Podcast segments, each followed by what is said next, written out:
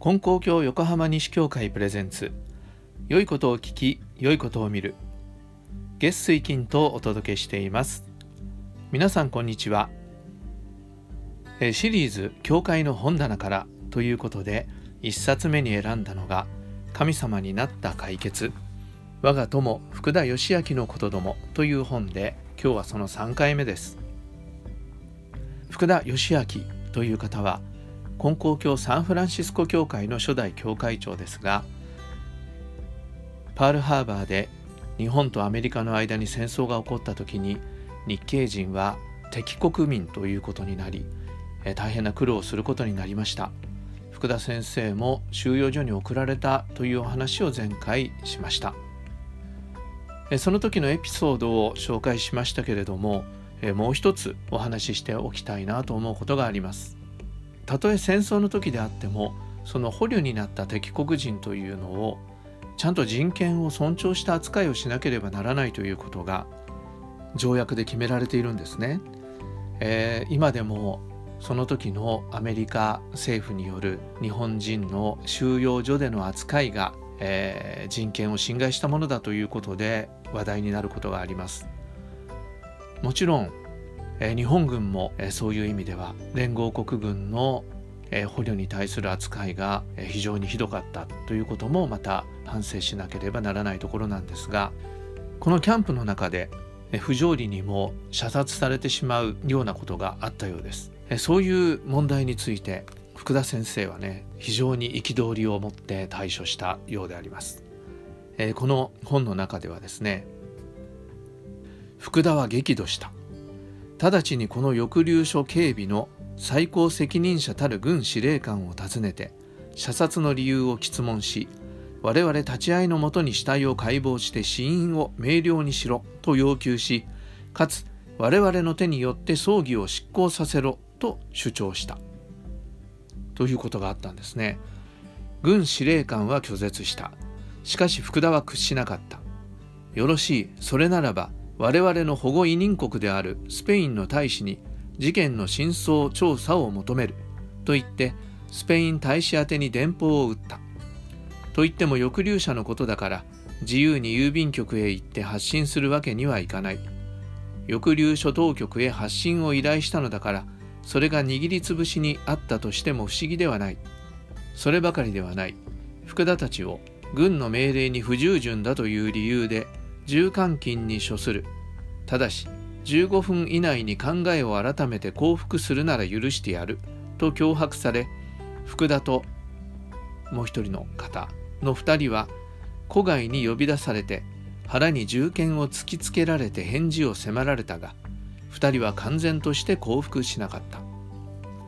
というようなね強い態度でねあの正義のために、えー、戦ったということがあったようです。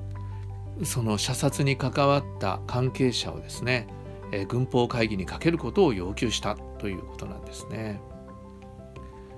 でアメリカのいいところはやはり民主主義の国だということなんですね。それで、えー、抑留中の敵国人の訴えであっても人権ということ人道に関するということで軍事裁判が開かれて福田先生も証人と一人として出廷したそうです。で結局このことについて、えー、その時の軍司令官が罷免されて新しい司令官がやってきたそして抑留所の待遇は著しく改善されたというそういうことがあったみたいなんですね。で僕ね思うんです。根高教の新人をしている人はおとなしい黙ってる。どんなことでも受け入れてそれが新人だというねそういう信仰をイメージする人が多いようです。でもね怒らなきゃいけない時ってあるんだと思うんですよね。皆さんどう思われるか分かんないけども。僕の祖父がね腹を立ててはいけないが立腹はせねばならぬって言ったっていう話を母から聞かせてもらったことがあって。で僕はこの言葉好きなんですね。こと人間の尊厳を傷つけることであったり平和を奪うことであったりそういう時に黙ってるだけが新人じゃないんだと思うんですよね。Don't be silent ってね今男女の平等を求める人の合言葉になってますが僕も Don't be silent と自分に言い聞かせているところです。えー、まあそういう働きをキャンプでもした福田先生でしたがいよいよ戦争が終わります。1945年8月15日。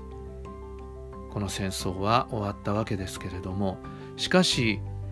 福田先生は、まあ、今言ったような行動もあったので、えー、アメリカ政府当局から睨まれていてすぐに釈放してもらえなかったようです。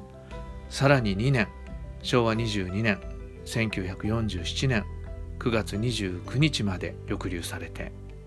ようやく解放されたということなんです。でこの時のエピソードもちょっと紹介しておきますね。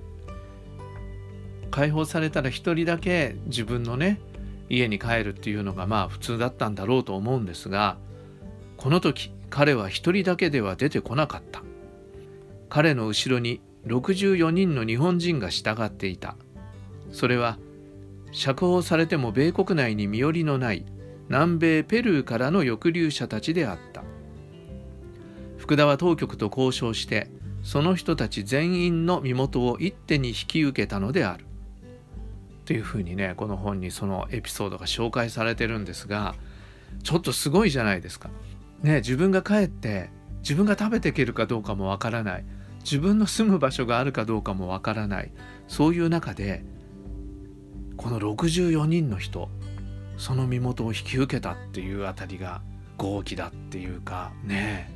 思うんですけどもその時の福田先生のセリフがすごいんです。その64人の人たちにねこう言ったっていうんですね。あんた方は今まで米国政府に養われていたと思っているかもしれんがそんなことはない。根本は天地の神に養われていたんじゃ。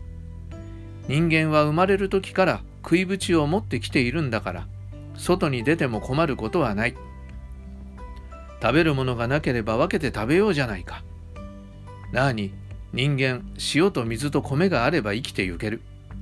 それもなければ一緒に死のうじゃないか。こう言ってみんなを励まして抑留所からそのね将来の不安に怯えてる人たちを引っ張り出して5年10ヶ月ぶりにサンフランシスコに帰ってきたっていうんですね。それでまあこの人たちのことが細かくここでは書いてないんですけれどもその人たちの行き場所というか落ち着くところっていうのを短期間でしっかり見つけることができてそれもまた福田先生の聖望を高めることになったという話です。これねすごいことだなと思います。ね、自分がね安定しててお金もあり、ね、いろんな人脈もありっていうことがもうはっきりしてる中でねじゃあ何人ぐらいなら大丈夫かなっていうんじゃないんですよね。食べるものなかったら一緒に死のうじゃないかって言って励ましてその人たちの生活をお世話したというこれも福田先生の人を思いやる気持ち